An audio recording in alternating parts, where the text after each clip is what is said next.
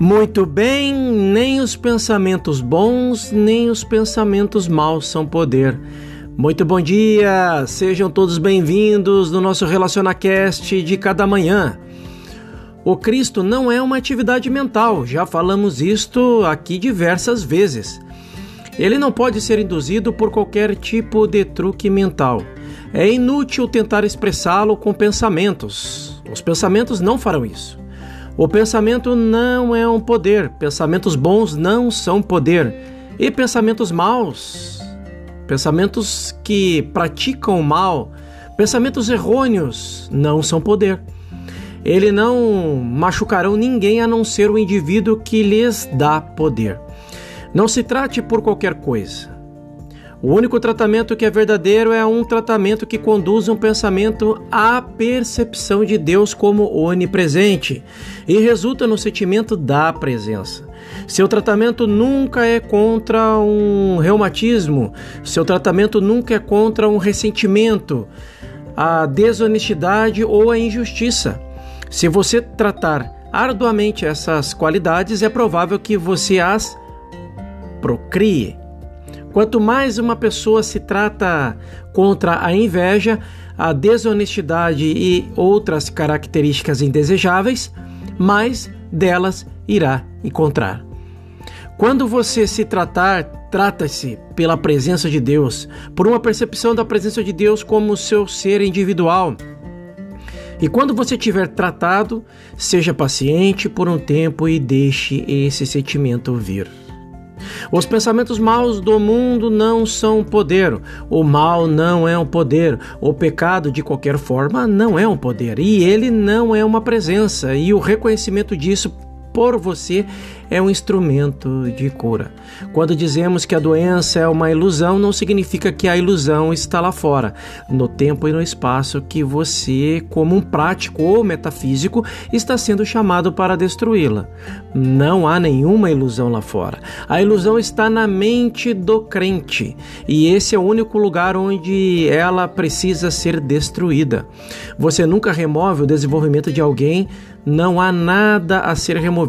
Isso é uma crença e o reconhecimento da verdade de que ela existe só uma crença, só como uma crença ou uma ilusão.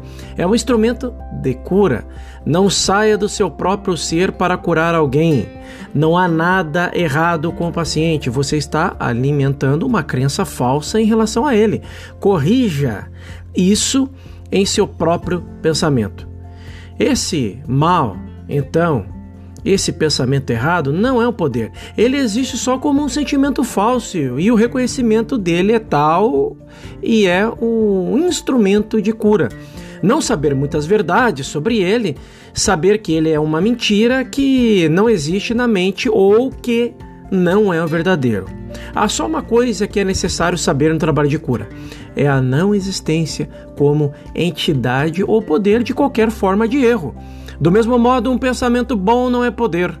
Se um pensamento bom fosse poder, eu não imagino em qualquer um de nós quando criança poderia perderia os pais e tenho certeza de que os pais nunca perderiam um filho, porque tudo o que eles teriam de fazer seria ter pensamentos bons suficientes para terminar com todo este absurdo de pecado, doença e confinamento.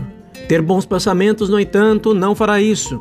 Os pensamentos bons e a verdade são totalmente diferentes. A verdade não é um pensamento, não é uma afirmação. A verdade é um estado de consciência, é um estado de percepção e o entendimento do não poder daquilo que aparece como pensamentos bons e como pensamentos maus. É como um toque do Cristo. Isto é verdade. A verdade e o Cristo são sinônimos.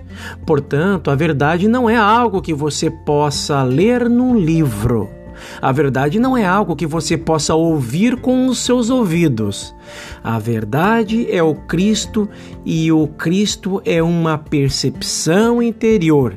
Essa consciência interior Portanto, quando você tiver essa consciência do Cristo, você não terá simplesmente pensamentos bons, você terá o poder da mente que estava em Jesus Cristo sem quaisquer pensamentos. Se ele enviar um pensamento para você, muito bem, mas lembre-se que será ele, o Cristo, que realiza qualquer bem e não o pensamento. É tão essencial perceber que os pensamentos bons não são poder, quanto perceber que os pensamentos maus não são poder. Então, você nunca dependerá do pensamento ou terá medo dele. Agora, vejamos. Como isso funciona na prática? Suponhamos que bateram em você. Você ficou inconsciente, não pode pensar e, consequentemente, não pode alcançar o seu prático. Você não tem esperança nesse caso? Esta é uma pergunta. Não. Se você estiver vivendo, movendo-se e tendo o seu ser em Deus, descobrirá que, mesmo se ficar inconsciente, não fará nenhuma diferença. Este poder de Deus, com ou sem um pensamento, é a sua proteção.